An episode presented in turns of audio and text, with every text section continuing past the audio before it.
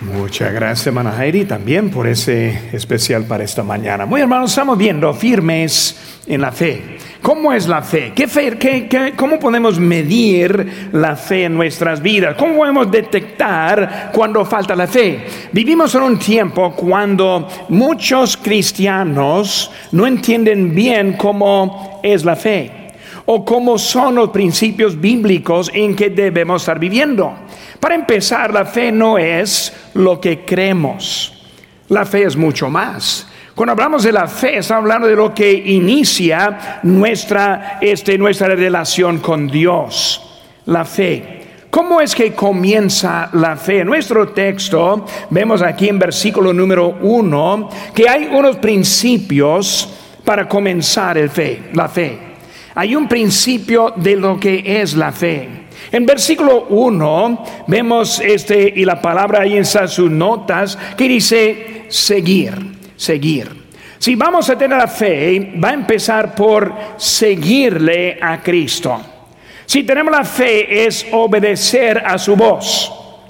Para tener la fe hay que tomarse en cuenta como nuestro rey, nuestro guía, nuestro capitán de nuestra vida. Seguirle. Y en versículo 2 vemos que solicitar, vemos que está pidiendo al Señor.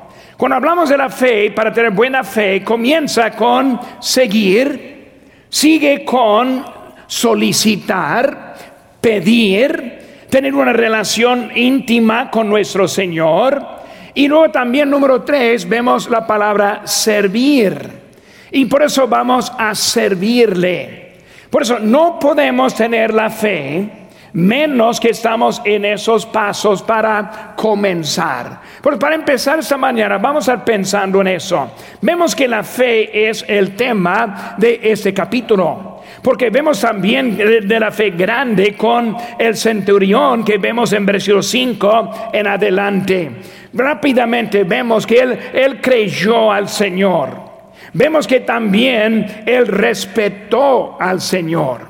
Él dijo, si no es necesario que ir a mi casa, tú eres el Señor. Le respetó. Vivimos en un tiempo en día cuando muchos no respetan a Dios. No lo respetan primero por obedecerle. Cuando no obedece a Dios, no le respeta. Hay unos que no respetan a Dios por demandar. Cuando está demandando promesas, hermanos, no nos debe nada. Vivimos la vida totalmente por la gracia de Dios y Él nos da mucho más que merecemos. Le respetamos a nuestro Dios. Vemos ese centurión, él creía, también respetó, también el Señor respondió. No hay fe que he visto como este hombre, versículo número 10, y luego testimonio de ese hombre. Vemos también, hermanos, hay un costo de compromiso. Versículo 19 dice, y vino un escriba y le dijo, maestro, te seguiré a donde quiera que vayas. Él no dijo, déjame calcular, déjame ver, a ver si me conviene o no me conviene. Muchos deciden su obediencia en cuanto que sí me conviene y empezamos a calcular en vez de seguirle ni modo del costo. A donde quiera.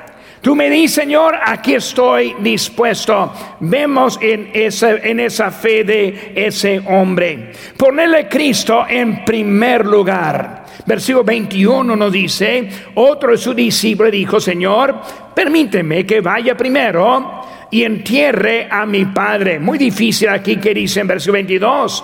Jesús le dijo, sígueme, deje, deja que los muertos entierren a sus muertos. Uh, qué duro, qué difícil. Mi papá se falleció y ni me va a permitir ir a enterrarle. Cuando vemos ese compromiso, Él está diciendo que Cristo es antes de todo antes de la familia, antes de la opinión de otros.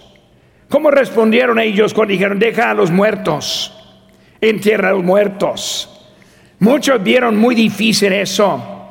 Antes de criticar la palabra de Dios.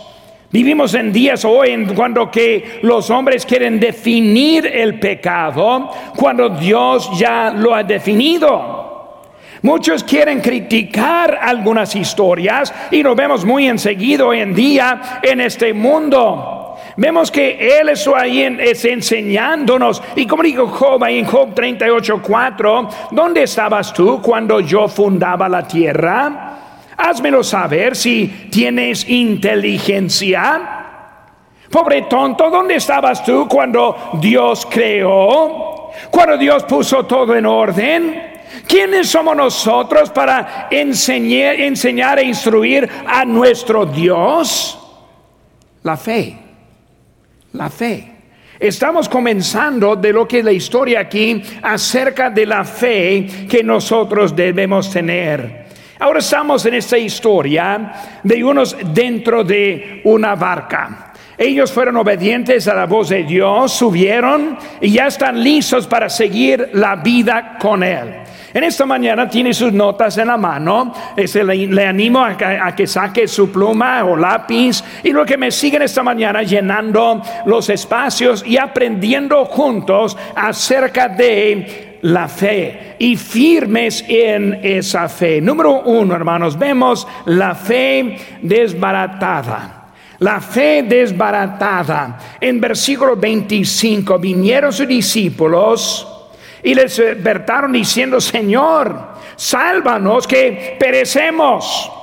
Ahora ellos este, en ese momento perdieron su fe en su totalidad, una fe desbaratada. Eh, hermanos, eh, vemos que eh, se fue desbaratada por la prueba, por la prueba, inciso A.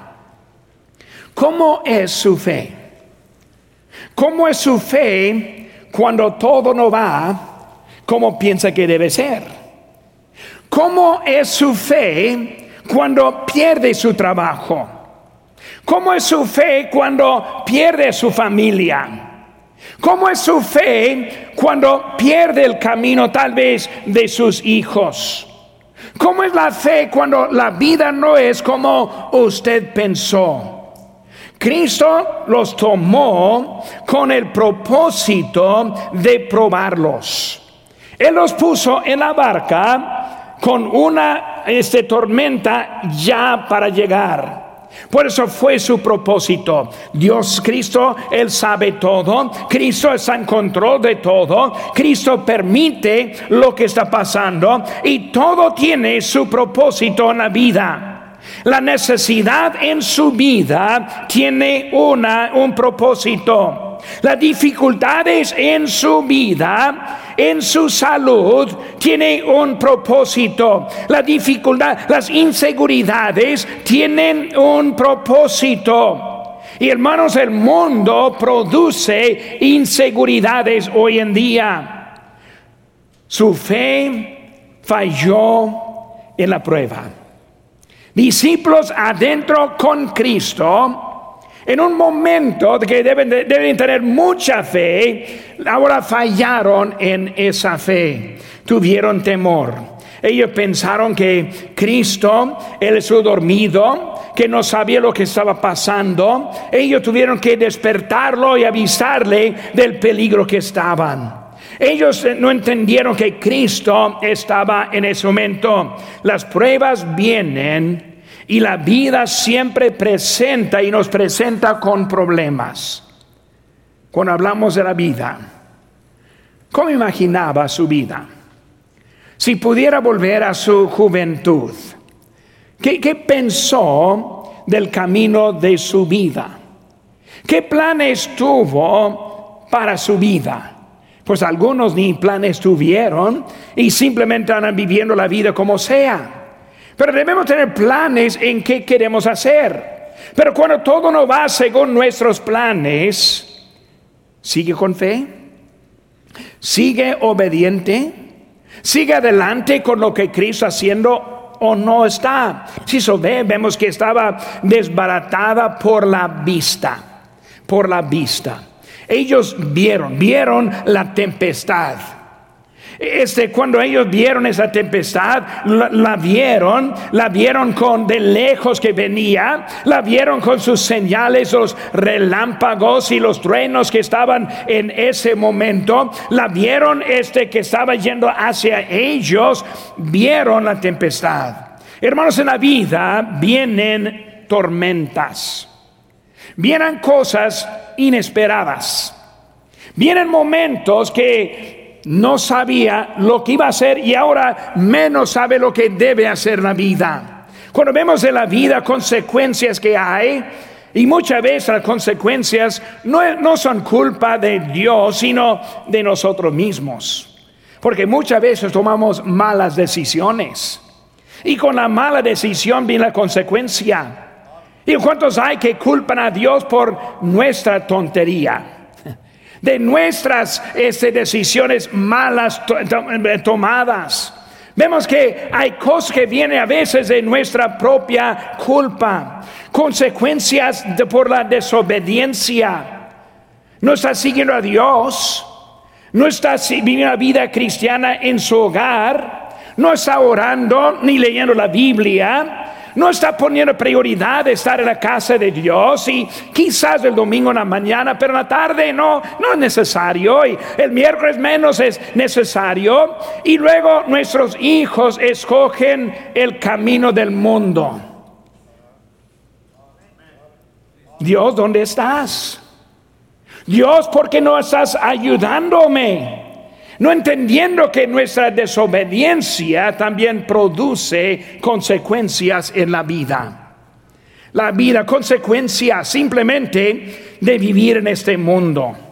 Cuando vemos el mundo hoy en día, el material que van a estar enseñando a los hijos en las escuelas del público, si está poniendo sus hijos en esa escuela, cuidado ellos van a enseñar a su hijo, tal vez no es niño, tal vez es una mujer. Tú puedes elegir. No digas nada a tus padres, ellos necesitan saber, eres es entre ti. Y luego están ahora aconsejándoles al contrario de lo que son los principios bíblicos, consecuencias de la voluntad de Dios. Aquí vemos que ellos en su, en su obediencia también encontraron problemas. Muchos piensan, pues, si sigo a Dios no va a pasar problemas. Si hay problemas en su vida es porque es desobediente cuando no es cierto. Simplemente en la obediencia también vienen pruebas en su vida. Por eso estamos hablando de la fe y estar firmes en la fe. Si es la consecuencia suya, es el momento arrepentirse de ello y lo empezar adelante en obediencia. Si las consecuencias son de simplemente vida cristiana, pedir a Dios y seguir constante en la fe que nosotros tenemos. Ellos vieron, vieron la tempestad, vieron las olas. Hay un efecto de la tormenta. La, la tormenta produjo las olas. Por eso las tormentas vienen con algo que también produce en la vida. Y muchas veces el dinero no rinde. El salario no es suficiente. No es como si es mal salario, sino que los precios son más altos. Y muchas veces ven las olas y cuando las ven empieza a tomar decisiones que no son buenas. Ah, bueno, voy a tomar horas extras, aunque es durante el tiempo de servicio horas extras, aunque estoy quitándome de mi familia. Viendo las olas, este es algo que también puede quitar la fe. Vemos también tenemos una decisión. Ellos gritaron, sálvanos, que perecemos. Pero tenemos una decisión. Vemos las tormentas, vemos las olas, tenemos miedo para lo que estamos viendo y estamos ahora tomando una decisión de hoy en día lo que vamos a estar haciendo. Vemos el peligro en ese mundo, vemos cosas lejos y muchas veces Dios es a quien estamos dejando. Cristo está en la barca, Él está mandándonos, estamos siguiéndole, pero vemos ahora con problema. Vemos ahora visto correcta en Hebreos 12, 2 dice, puestos los ojos en Jesús, el autor y consumador de la fe, el cual por el gozo puesto delante de, de Él sufrió la cruz menospreciando el oprobio, y se sentó a la diestra del trono de Dios. Dios mismo y Cristo ahora está demostrando cómo sigue la fe. La verdad es, hermanos, debemos vivir constantes y firmes en la fe sabiendo que el futuro está ganado en Cristo. Vamos a pasar la eternidad con Él en el cielo. Por eso, hermanos, debemos estar viendo bien y estar firmes en nuestra fe. Hemos visto desbaratada su fe por la prueba, por la vista y también desbaratada por el fracaso. Cuando hablamos de discípulos, fracasaron mucho. No siguieron muy constante en su fe. Cristo en todo su ministerio enseñándoles cómo vivir por la fe y fallaron. Cuando vemos, hermanos, la fe de ellos y fracasando en la fe, recordamos la historia de los cinco mil. Recuerden esa historia en Juan capítulo 6 y otro versículo, otro texto encontramos que ellos ahora están con Cristo, tiempo para alimentar a los cinco mil. ¿Qué vemos como respuesta de ellos? Pues una respuesta que dijeron era, despídalos. Señor, la hora es avanzada, despídalos. No quiero preocuparme por ellos. No quiero esforzarme por ellos. No quiero extender mi fe por ellos. Y muchas veces nuestra respuesta es, vamos a despedirnos, vamos a apartarnos, vamos a tomar lo más fácil nuestra vida. Viene difícil y dejamos el diezmo. Ah, pues no puedo esta semana, pero la semana que entra, pues quizás puedo. Y empezamos a buscar manera de despedir el problema, poner al lado la obediencia. Poner al lado lo que necesitamos hacer con nuestra vida. También vemos que también está hablando con los niños, dijo, este, dejados los, dejar los niños venir a mí, dijo Cristo. Ellos querían dejar, despedir, dejar al lado. Están unos en necesidad, déjalos. Por eso estamos hablando de cómo es fracaso, fracaso. Muchas veces fracasamos. Muchas veces nosotros nos seguimos fieles. Estamos dejando la obediencia al lado. Fallamos en la asistencia. Fallamos en las ofrendas, fallamos en la obediencia, fallamos en un estándar en nuestra familia. Fracasamos porque no queremos enfrentar el problema que hay. No, pero pastor, si yo dijera a mi hijo, o a mi hija cómo vivir, se enojaría. No me harían caso. Y por eso el papá en silencio, mientras que su hija se va mal vestida. Mientras que el hijo hace cosas que usted sabe que está haciendo. Pero para prevenir esa confrontación, callado. Hermanos, necesitamos aprender que en eso es una prueba que necesitamos mostrar nuestra fe, pero fracasamos. Cristo está para ayudarnos en ese tiempo. En Mateo 26, 31 dice, entonces Jesús les dijo, todos vosotros os escandalicéis de mí, de mí esta noche, porque escrito está, heriré al pastor y las ovejas de rebaño serán dispersadas. Pero dice el versículo 32, pero, pero después que haya resucitado, iré delante de vosotros a Galilea. Sí van a fallar, sí van a fracasar. Pero hay que entender que el fracaso, la falla, no tiene que ser lo último, sino que depender de Dios. Señor, esta mañana te he fallado en esta mañana mi fe ha fracasado, pero en este día vengo arrepentido, vengo en obediencia, vengo buscando la solución, vengo dependiendo de ti y luego adelante en mi fe con mi Señor.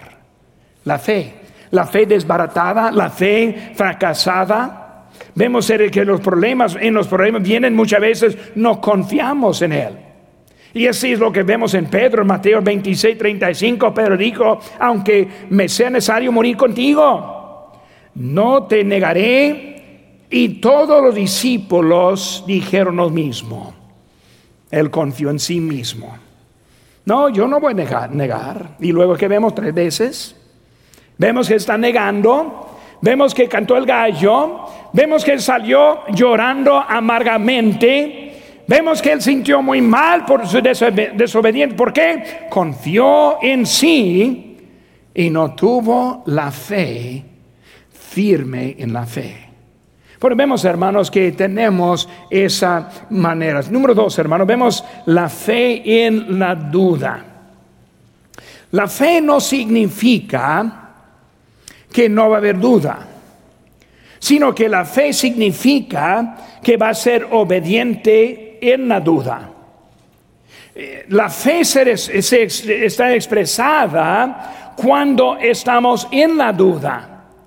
Si nunca fue duda, si nunca fuera duda en su vida, si, si nunca viera un problema más adelante, pues no, no necesitaríamos al Señor.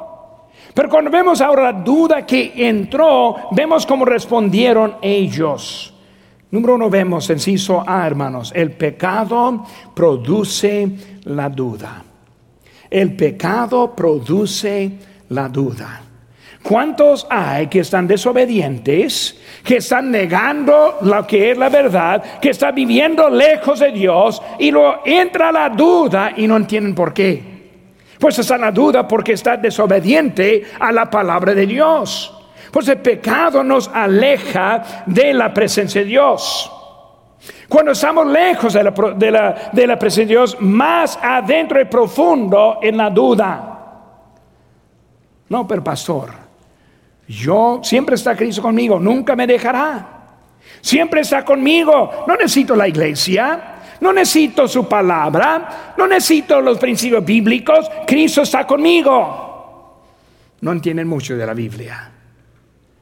Él quiere que seamos obedientes a su palabra. Porque cuando estamos lejos de Él es cuando entran los problemas graves en nosotros. El pecado quita la seguridad. ¿Cómo ama Dios a mí? Hoy en día vemos que muchos jóvenes suicidándose pensando muy poco de ellos mismos. No, ¿cómo es que Dios puede amarme a mí lejos de Dios? Y hermanos, hasta hay peligro cuando el pecado no elimina la seguridad. Hay algunos que viven lejos de Dios nunca preguntando, nunca sintiendo nada. Eso se demuestra algo de su relación con Dios. Si puede estar lejos y estar contento con Dios, si puede estar en desobediencia y estar en gozo y contentos que Dios, se demuestra un problema con su salvación. Tal vez le falta lo que es la salvación verdadera en la vida. Porque cuando está lejos de Dios debe sentirlo. Los discípulos vieron las olas, la tempestad, viendo los vientos, y luego se, apartó su seguridad por ese momento. Vemos eso ve, hermanos, la presencia de problemas. Cuando hablamos, hermanos, de la duda, la fe en la duda es en la presencia de los problemas. ¿Por qué permite Dios los problemas? ¿Por qué está en necesidad esta mañana? Si está, si teniendo dificultades en sus finanzas, ¿por qué está así? Si está batallando con su salud, ¿por qué está así? ¿Por qué permite problemas Dios en su vida? Hermanos, cuando lo vemos esos problemas, lo vemos. Lo vimos con Moisés. Moisés con muchos problemas en toda su vida. Lo vemos con los profetas cuando fueron también en problemas. Lo vimos también con David huyéndose por su vida hasta que lo vimos en Jesucristo. ¿Recuerda? E-, él fue crucificado. Recuerda que todo lo dejaron a Él. ¿Por qué hay problemas en nuestra vida? vemos que primero son para nuestro bien. Dice en Romanos 8:28, y sabemos que a los que aman a Dios, todas las cosas les ayudan a bien. Esto es, a los que conforme su propósito son llamados. Todas las cosas, todos los problemas, todos los momentos cuando está necesidad, Cristo los usa para nuestro bien. ¿Para qué? Para dependernos de Dios. Él estuvo poniendo los discípulos con él la barca. La tempestad vino simplemente para depender de Él. Ellos no pudieron escapar esa tempestad. No pudieron haber manera para rodearla. Todo ahí estuvo con Él para ellos ese momento. Dios permite los problemas para nosotros, nuestro bien también son para nuestra ayuda. En 2 Corintios 12, 7, 9 dice, para que la grandeza de las revelaciones no me exaltase desmedidamente, me fue dado un aguijón en mi carne, un mensajero de Satanás que me abofeé para que no me ensaltezca sobremanera, respecto al cual tres veces rogado al Señor que me lo quite. Él está ahora buscando quitar ese problema pero Pablo, ese problema es para tu bien. Pero Pablo, es por ese problema que tú ahora eres el varón de Dios que tú eres. Dios permite. Pero no me gusta. Pero quiero rodearlo. Pero estoy pidiendo, Señor, quita de mí. Cuando es elemento necesario en nuestras vidas. Ese mismo problema que está sufriendo hoy en día puede ser la manera que tu fe va a aumentar con su Señor. Pero en vez de aumentar la fe, prefiere quitarla de su vida. El pecado produce duda, la presencia de problemas y número inciso C, el pensamiento de perecer. Pensamiento de perecer. No piensa que puede sobrevivir. No piensa que todo puede estar bien. No piensa que es para su bien. No piensa que es para la madurez. No piensa que Dios está usándolo para nuestras vidas. ¿Qué vemos, hermanos, con su duda? La duda número uno en la palabra de Dios. Lo vemos en esas notas. Dios tuvo un plan para sus discípulos. Cristo sí está en control de cada situación. Su palabra nunca falla. Recuerda, es Cristo quien va a ponerse y decir al, viento, cálmate. Es Él quien está en control en ese momento. Y Él está en control de su vida en este momento. ¿Para qué? Para que su fe aumente y crezca y está más firme. En un verano, cuando necesitamos ser más firmes en nuestra fe. Vemos también, número dos, duda en la protección de Dios. No confiamos en su palabra, no confiamos en su protección. No, pues, pastor, yo necesito cuidarme a mí. Yo sí conozco a mi situación. Yo sé que no tengo suficiente, necesito trabajar en otra parte, otro mundo, otro lugar. Yo sé lo que necesito. No estamos confiando en Dios para la protección de Dios. Dios quiere aumentar nuestra fe. Pero hay que seguir en obediencia a Él. Dudas en la palabra, dudas en la protección. Número tres, duda en la permanencia de la voluntad de Dios. No, pues yo necesito despertar a Cristo para que nos salve. No, Cristo está en control. Él está atento a su problema. Él está atento a su necesidad.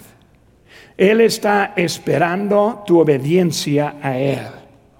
Él quiere que nosotros sigamos adelante y no para atrás en un día cuando hay muchos cristianos más y más lejos de Dios, más y más mundanos en su manera de vivir, más y más cambiando la definición del pecado en su vida no entendiendo que Dios quiere hacer algo para nosotros.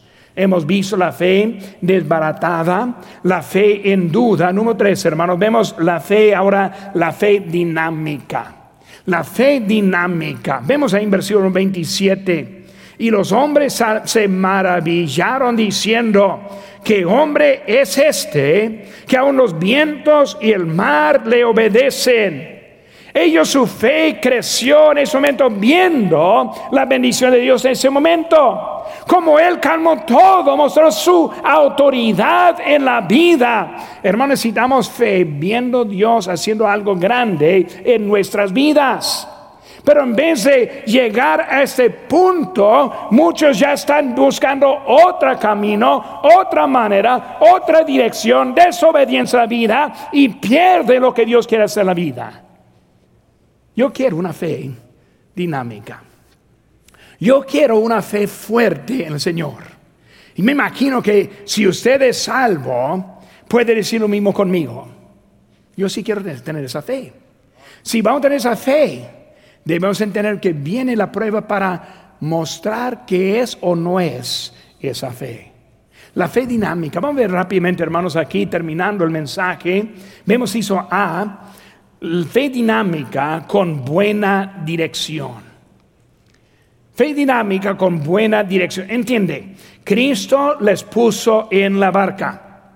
Cuando tiene confianza que Cristo le puso así como está en su vida, debe tener confianza en su vida. Dios te dio, varón, Dios te dio tu esposa. Hermana, Dios te dio su esposo. Papás, Dios les dio sus hijos. Hijos, Dios les dio sus papás. Es algo que tienen en este momento. No, pero pastor, no conoce a mi esposa. Ella está bien rara. Ella no me quiere hacer caso para nada. Ella no me sigue. Y empezamos con la lista de en realidad es un espejo de la fe suya. ¿Por qué no le sigue? Porque no sigue a Dios. ¿Por qué no le obedece? Porque no obedece a Dios. Usted está mostrando la misma falla en su vida que ella tiene. Pero muchas veces queremos echar la culpa a otra persona. Es Dios quien le puso en donde está. Es Dios quien le puso en esta iglesia. Solo va a entender la iglesia que tenemos por vivir en, en un lugar donde no hay una iglesia como nosotros, como la nuestra. Cuando se despierta un día en un, lugar donde no hay una iglesia que predique la verdad, va a aprender la necesidad que va a tener. Dios nos ha dado algo bueno para nuestras vidas. Pues la fe dinámica primero comienza por entender que está buena dirección en su vida Hermanos, hay protección en la dirección de Dios. Todo es para nuestro bien. Todo es para la obra de Dios. Todo es para un buen fin. Filipenses 1:21 dice, porque para mí el vivir es Cristo y el morir ganancia. Él está diciendo, pues, ¿cuál es lo peor que puede pasar en su vida? Morir. Morir. Pero en esa muerte es la ganancia. No hay nada que nos puede destruir hoy en día. Una fe dinámica. Una fe dinámica resulta en más obediencia y no menos. Una, una, fe dinámica resulta en cambios de la vida más como Cristo, más en santificación, más en lo que hay para vivir y no menos. La fe dinámica es algo que cambia en nuestras vidas. La fe dinámica, si se ve, con buen propósito. Con buen propósito. Versículo 26. Dice, Él les dijo, ¿por qué temáis, hombres de poca fe? Entonces levantando se reprendió los vientos y el mar y se hizo grande bonanza. Y los hombres se maravillaron diciendo, ¿qué hombre es este que aun los vientos y el mar le obedecen? La fe dinámica. Cualquier paso en que está ahora es de Dios para su vida. Es para aumentar la fe. Ellos, ¿qué hacemos? Eh, la barca va para abajo, el agua está entrando. Hombre poca fe. La calmó. Hizo buena bonanza y luego ahora, ¿quién es este? Hermanos, Él quiere hacer grande en nuestra vida. Pero si no pasamos y seguimos en la fe, nunca vamos a conocer a este varón el propósito. ¿Cuál fue el propósito que vemos? El propósito vemos en versículo 28 para llegar a donde iban. Hay que recordar, Cristo, vamos a pasar al otro lado. Digo, vamos a un destino, no es la tormenta. El destino fue para allá. Versículo 28, llegaron a donde iban. Hermanos, su vida cristiana tiene un fin y esa tormenta no es el fin. Pero para muchos cristianos es el fin. La pandemia mostró el fin de muchos cristianos. Estoy leyendo en semana la cantidad de cristianos que dejaron de congregarse a causa de la pandemia. Para ellos, la tormenta fue el fin. Llegó la tormenta, no siguieron adelante. Con ellos la tormenta vieron, vino y de progresaron, siguieron hasta llegar al destino. Una de mis oraciones, hermanos, literalmente una de mis oraciones es terminar bien. Señor, quiero terminar bien. Quiero terminar obediente. Quiero terminar yendo hacia adelante.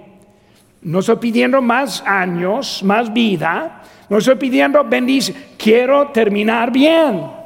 Quiero llegar al destino. Quiero encontrar mi Señor fiel, quien ha sido fiel para conmigo.